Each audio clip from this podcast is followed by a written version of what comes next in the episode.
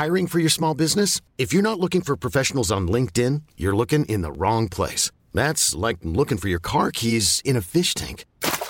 LinkedIn helps you hire professionals you can't find anywhere else, even those who aren't actively searching for a new job but might be open to the perfect role. In a given month, over 70% of LinkedIn users don't even visit other leading job sites. So start looking in the right place. With LinkedIn, you can hire professionals like a professional. Post your free job on linkedin.com slash achieve today.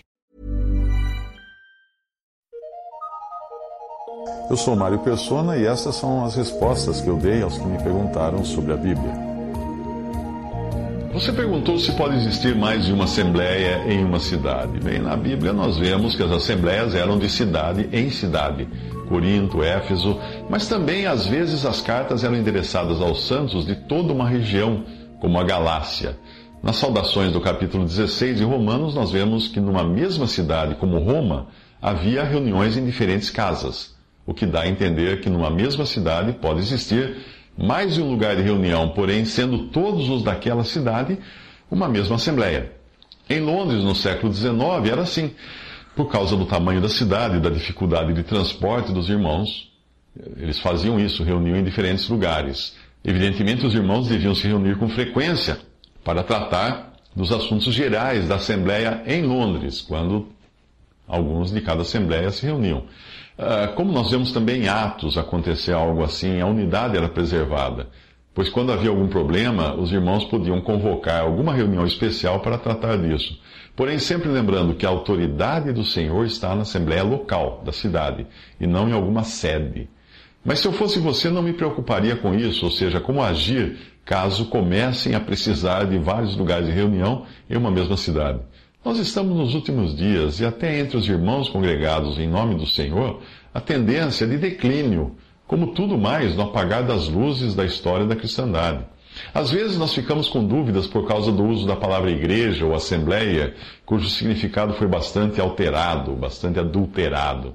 Veja que Paulo escreve a carta a todos os que estáis em Roma, amados de Deus chamados santos, em Romanos 1, 7 mostrando assim que havia, havia um testemunho identificado pelo nome da cidade onde a Assembleia estava.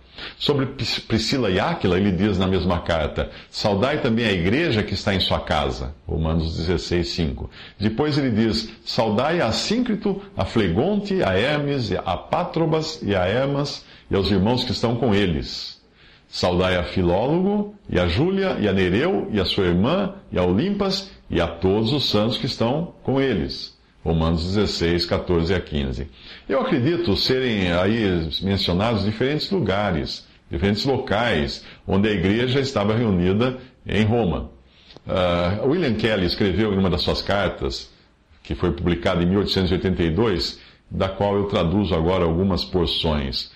Uh, Costuma-se argumentar que a igreja na casa dessa ou daquela pessoa, de Áquila e Priscila, de Ninfa, de Filemon, seria a prova de existirem igrejas em uma cidade. Não é assim, pois quando comparamos com outras passagens, vemos não existir tal ideia de divisão. Isto acaba se tornando parte da evidência em favor da unidade Pois, embora ninguém negue que se tratava da igreja em vários lares de uma cidade, os santos ali estavam invariavelmente designados ou identificados como a assembleia naquela cidade. O Espírito usa a expressão grega para se referir apenas a todos os santos em uma cidade, e outra expressão em Atos 2,46, ou nas quatro casas que mencionamos. A graça ativa, a graça ativa de Deus reúne livremente e em toda simplicidade, mas considerando que o Espírito Santo é um e identifica em unidade a todos os santos nesse mundo, assim ocorre em lugares como Éfeso. Certamente não para impedir a reunião dos santos ao nome do Senhor em mais de uma casa, mas para guardar a todos eles em unidade. Podia haver a assembleia aqui ou a assembleia ali, mas o conjunto dos santos em uma localidade era a assembleia em Éfeso, nunca as assembleias em Éfeso ou as assembleias de Éfeso. A unidade é a verdade que governa, segundo a vontade do Senhor, a cabeça da igreja. Por isso, a sua palavra diz que ela não pode ser quebrada. Querer que todos se reunissem sob o mesmo teto é uma ideia terrena. A presença e o poder do Espírito estão total e essencialmente acima da diversidade de locais de reunião. A única coisa indispensável é que, como corpo de Cristo, eles estejam todos congregados ao seu nome na liberdade e unidade do Espírito. De Romanos 16, 3 a 5, nos parece que Áquila e sua esposa estavam em Roma quando o apóstolo escreveu de Corinto, anos 57 ou 58. Uh, eh, escreveu essa sua grande epístola aos santos dali, e aqui mais uma vez nós lemos da igreja em sua casa. Sem dúvida alguma, podemos dizer que a carta é endereçada aos santos em Roma, como um todo, nunca nas Escrituras uh, sendo mencionada a igreja em Roma. Eu, particularmente, admiro, admiro a perfeição das Escrituras e a sabedoria de Deus em falar assim mas trata-se de interpretação humana inferir que os santos não fossem a igreja de Deus naquela cidade, só por não terem sido chamados assim.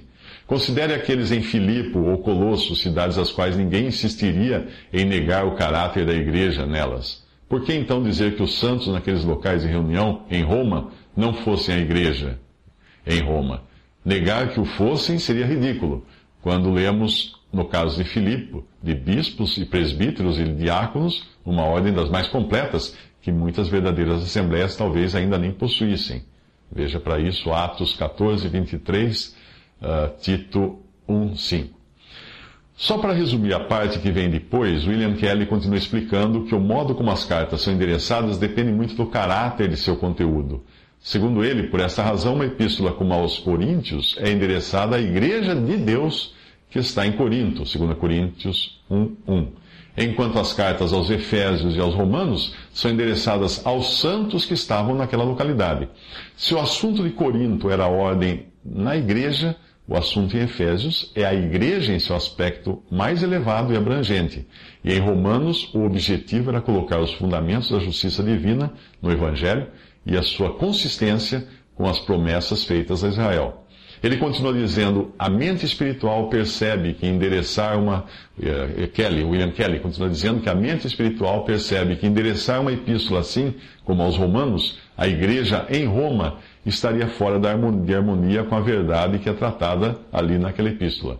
Para Paulo, o apóstolo por chamado, endereçar a todos os que eram santos, também por chamado, que estavam em Roma, parece demonstrar perfeição não porque eles não formassem a assembleia ou igreja ali, mas porque o estilo adotado é condizente com o assunto e endereçar a assembleia seria bem incoerente com o teor da epístola.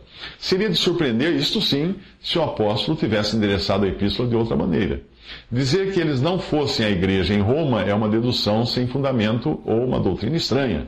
Dizer que existiam vários grupos naquela grande cidade, naquela época, não é nem um pouco improvável, pois os versículos 14 e 15 do capítulo 16 parecem indicar grupos. E além disso, há vários nomes registrados no capítulo sem ligação com esses versículos, ou com o versículo 5, onde nós ouvimos expressamente da assembleia na casa de Priscila e Áquila.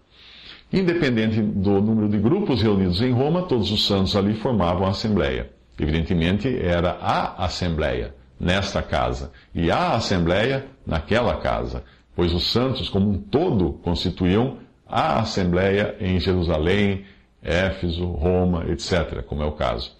Todos estavam sobre um mesmo terreno divino, e isso nos diz respeito.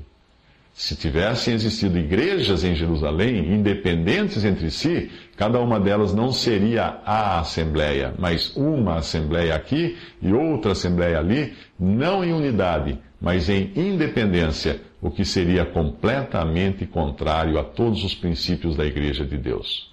Isso foi eh, extraído e traduzido de um texto de William Kelly.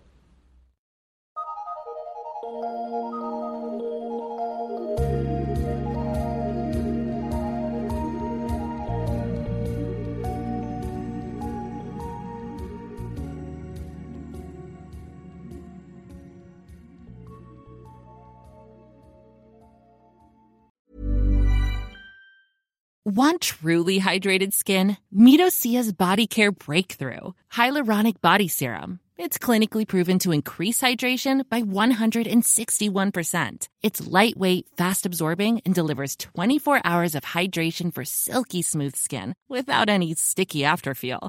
Treat your skin to clean vegan skincare from Osea. Get 10% off your first order with code SUMMER at OseaMalibu.com. That's O S E A Malibu.com code SUMMER.